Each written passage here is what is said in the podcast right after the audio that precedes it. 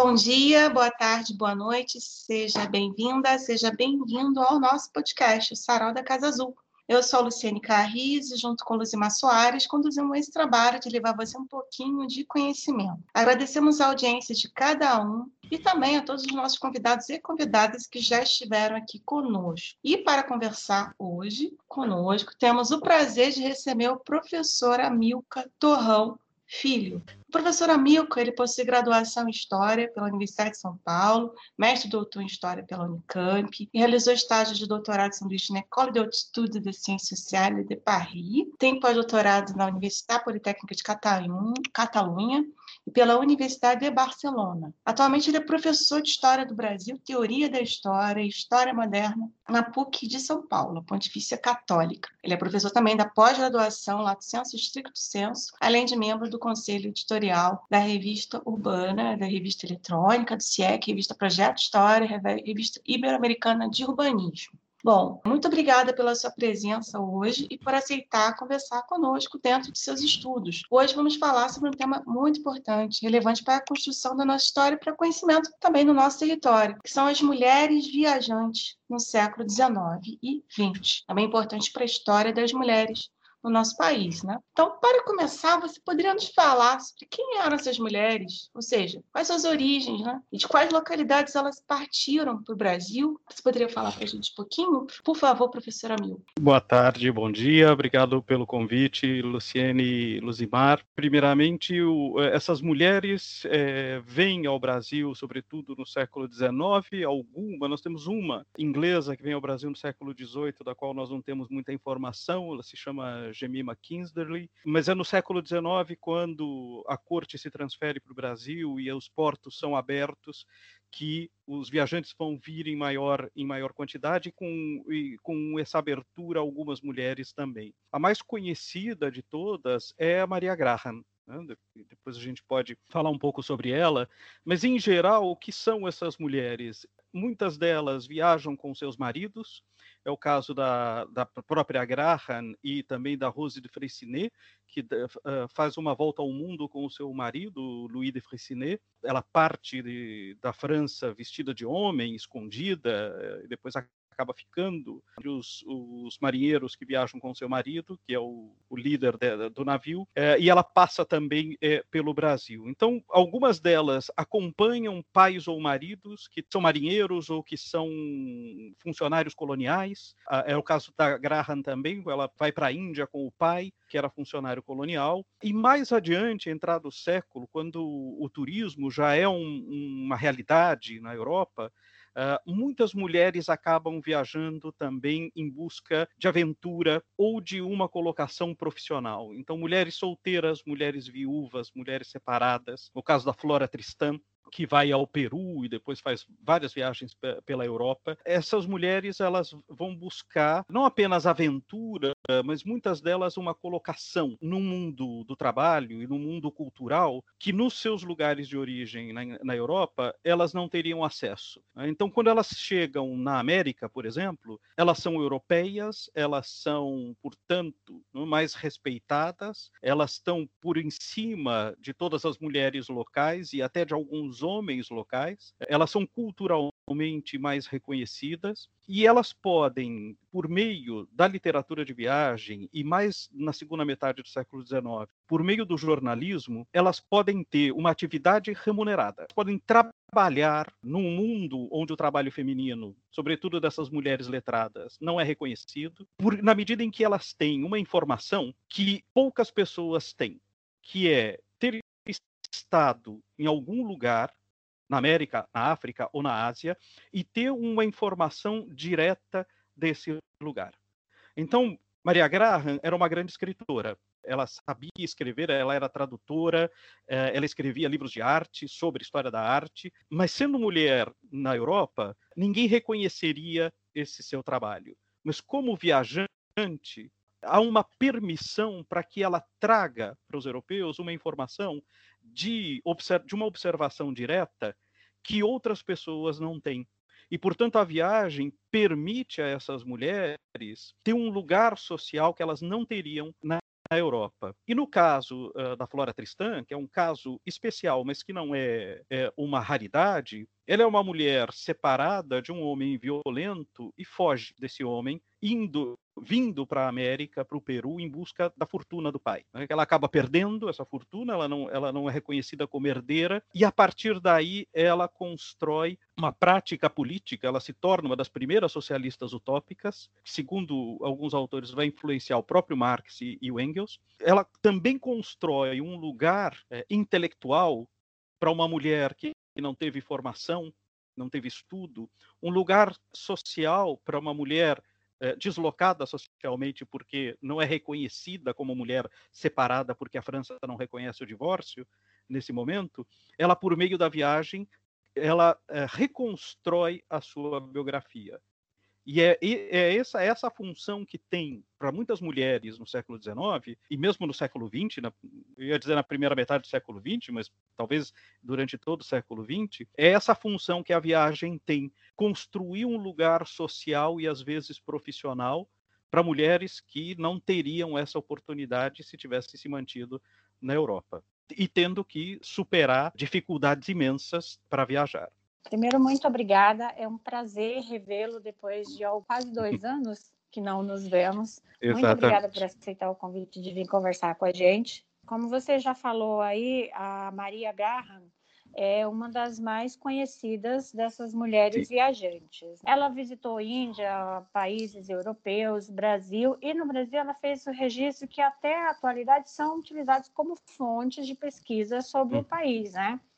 Então, a gente encontra o diário de uma viagem ao Brasil e de uma estada no país durante parte dos, dos anos de 1821, 822 e 23. Você pode nos dizer qual que é a importância desses escritos para a construção da nossa história? O que, que a gente encontra nesses escritos dela? Uma narrativa só serve para inúmeras coisas. Primeiro, para conhecer um pouco do lugar social da mulher no século XIX, na medida em que a maior parte dessas mulheres que escrevem uh, narrativas de viagem, elas falam muito mais em primeira pessoa e tratam muito mais de questões íntimas do que relatos de homens. Não é, não é uma regra, mas em geral é, elas, elas tratam mais dessa vida íntima, dessa vida, da sua vida interior. Portanto, nós temos ali a possibilidade de conhecer a vida interior de uma mulher culta do século XIX, de classe média, classe média alta. Ela não era exatamente uma vinha, não vinha de uma origem muito muito aristocrática é, e, e, portanto a necessidade né, quando se torna viúva, né, se torna viúva no meio da viagem, a necessidade dela ter uma uma profissão para poder se manter e a escrita vai ser essa possibilidade e portanto nós podemos compreender um pouco mais o lugar da mulher nesse mundo em convulsão pós as guerras napoleônicas e no meio da independência do Brasil. Ela ela vai narrar a independência do Chile e do Brasil, né? ela, ela participa de duas independências. A segunda coisa, ela revela também um lugar pouco habitual das mulheres, que é a ação política.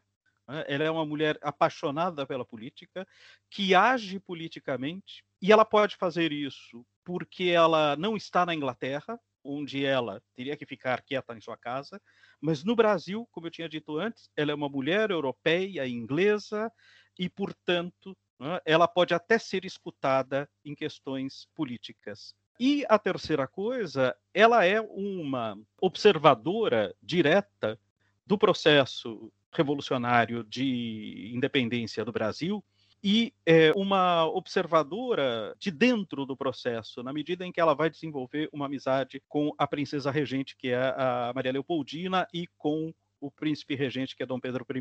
Né? Então, ela é uma mulher muito inteligente, ela tem um lugar de observação muito íntimo, muito interno do, do, de todos os processos que estão acontecendo no, uh, na, na, independência, e, portanto, ela uh, tem uma quantidade de informações tremenda. E ela é muito interessada, ela, ela deseja muito participar desse processo de construção de um país. Ela é consciente de que o, o processo histórico que ela está observando é a de, da construção de um país, construção da nacionalidade, a construção da monarquia, né, dessa experiência, desse grande laboratório que é o Brasil, de, de transferir governo monárquico para a América, o papel dos príncipes regentes, a crítica colonial que ela faz, o lugar da Inglaterra como país amigo, ela se sente como uma embaixadora dos interesses ingleses ao lado dos interesses brasileiros. Então é por isso que o, o, o relato dela atrai tanta atenção e é tão utilizado porque ele, ele circula nesses dois, é, é, nesses dois campos, que é o campo da política nua e crua, da guerra uh, e o campo da vida íntima, o campo da vida cotidiana, da vida em sociedade.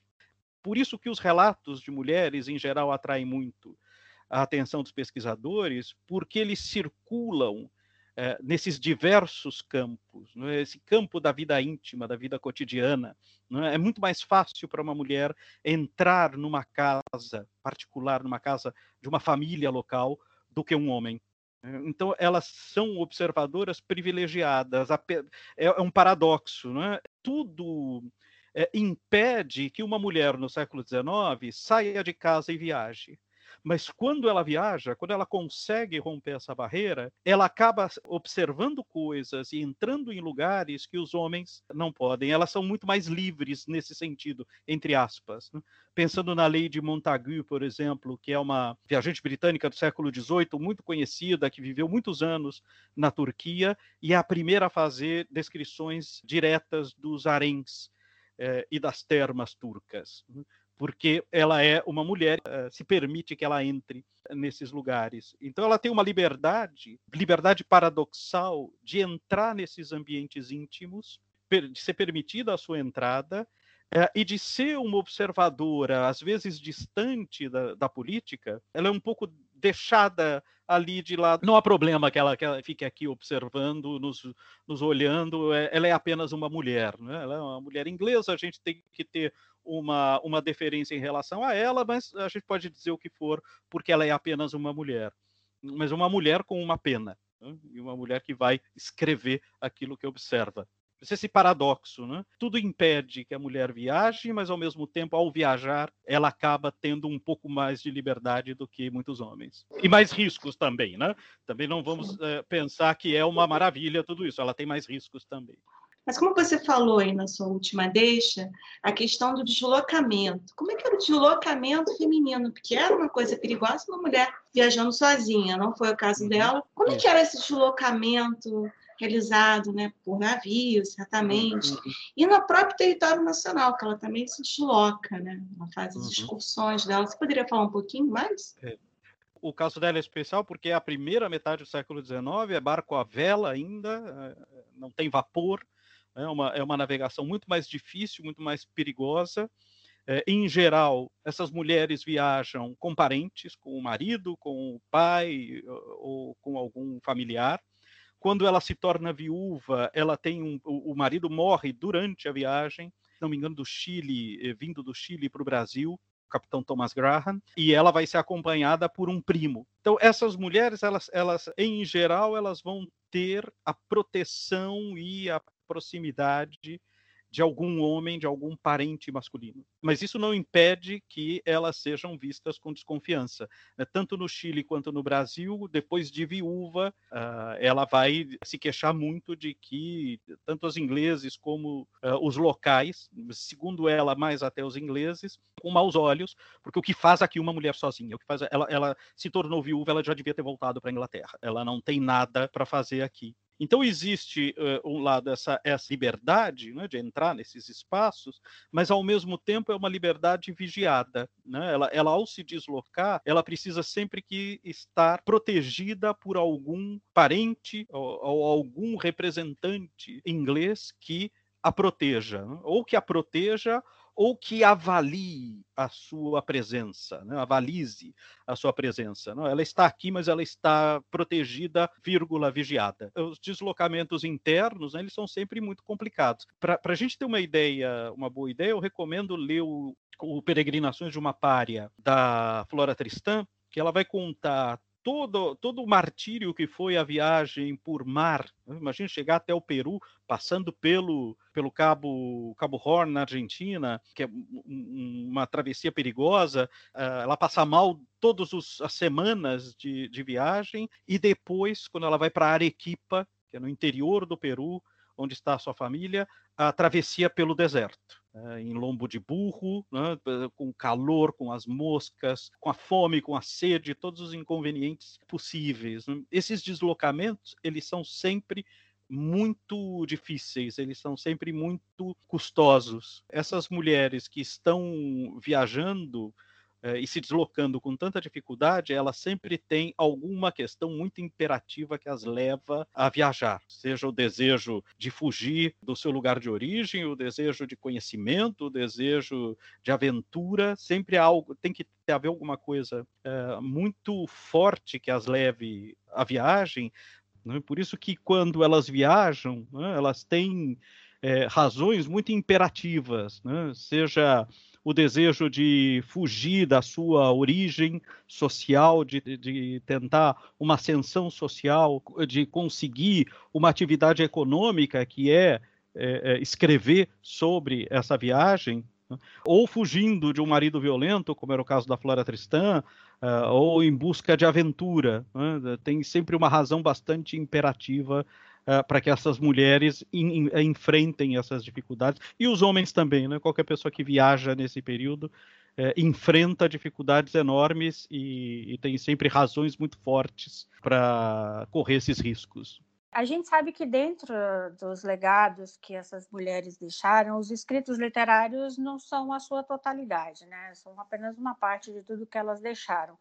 Quais as outras artes que foram deixadas? Onde que a gente pode acessar essas obras? E você já falou aí da, da, da biografia da Flora Tristã, né, do livro dela, uhum. mas tem alguma outra referência bibliográfica para quem se interessa sobre literatura de viagem, encontrar sobre é, informações sobre essas mulheres, sobre essas, essas artes deixadas por elas? É. Primeiro, muitas delas eram também eram artistas talentosas, inclusive produziam é, imagens para ciências naturais. Muitas eram cientistas, a Maria Sibila Merian, muitas delas é, deixaram, portanto, uma obra científica desde o século XVIII, pelo menos. Muitas eram escritoras e deixaram não apenas livros de viagem, é, mas também romances, como é o caso da, da George Sand, que era escritora e que também viajava, e ela tem tanto romances quanto narrativas de viagem, uma infinidade de, de obras literárias, artísticas, científicas uh, que são deixadas por essas, por essas mulheres. O, a maior parte desse, dessas narrativas eh, está hoje online. Algumas, mais especificamente, como o caso da Flora Tristã, ela, ela deixa um legado feminista no mundo e, sobretudo, no Peru, é, que é o país que ela dizia é, ser o seu país de, de adoção. Então, nós temos, por exemplo, uma, um instituto Flora Tristã no Peru, tem página web que tem muita informação, que tem trabalhos sobre a Flora Tristã. Então, no, no mundo online, há, muitas, há muitos vestígios dessas mulheres. E a bibliografia sobre mulheres viajantes, eu não vou dizer que ela é imensa, mas hoje ela é bastante grande. Só para ficar aqui é, no Brasil, nós temos uma pioneira, que é a Miriam Moreira Leite, que escreve, escreveu a vida toda sobre literatura de viagem e, e, e, sobretudo, sobre mulheres viajantes, lá nos anos 80 e 90. A Estela Mares Escatena Franco, que é professora da Universidade de São Paulo, que também trabalha não apenas com viajantes, mas viajantes latino-americanas. Né? Ela, ela faz a leitura inversa.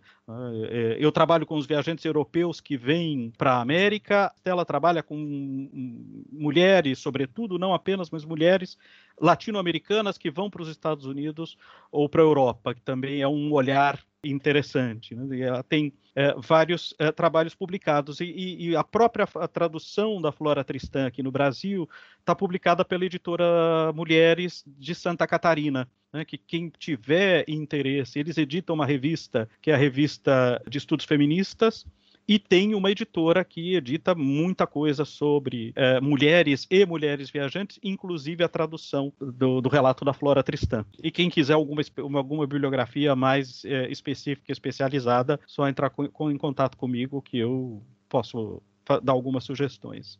É, eu tenho uma, uma, indicação que foi recentemente publicado o livro da pesquisadora Denise Porto, sobre Maria Graham. Ela é daqui do Rio de Janeiro. Ah, também. Ela fala da Maria Graham, uma protagonista da independência, eu acho que é esse título. Sobre a Maria Graham tem muito é. trabalho acadêmico, mas pouca coisa publicada em livro. Né? O trabalho da Denise está publicado é, um, é, uma boa notícia, porque é, tem pouca coisa em, em livro. Como é que faz para entrar em contato com você, professor? O meu e-mail institucional é atorrão, A-T-O-R-R-A-O, arroba pucsp.br. Pode, qualquer pessoa pode me escrever se tiver alguma, alguma questão sobre viajantes, eu atendo com o maior prazer. Ah, muito obrigada pela, pela sua fala sobre as mulheres viajantes. É um tema muito interessante relevante né? para a história das mulheres também, para a história do, do nosso país. Né? Eu que agradeço essa oportunidade e espero que os seus ouvintes se interessem pela, por essas aventureiras que vinham saber o que, que tinha aqui nesse país. Muito obrigada, professor. Foi um prazer, como eu já disse no começo, um prazer revê-lo. Então encerramos mais um episódio do podcast do Sarau da Casa Azul. Eu, Luciene Carris e Luzima Soares agradecemos a sua audiência e aguardamos você no próximo episódio. Até breve!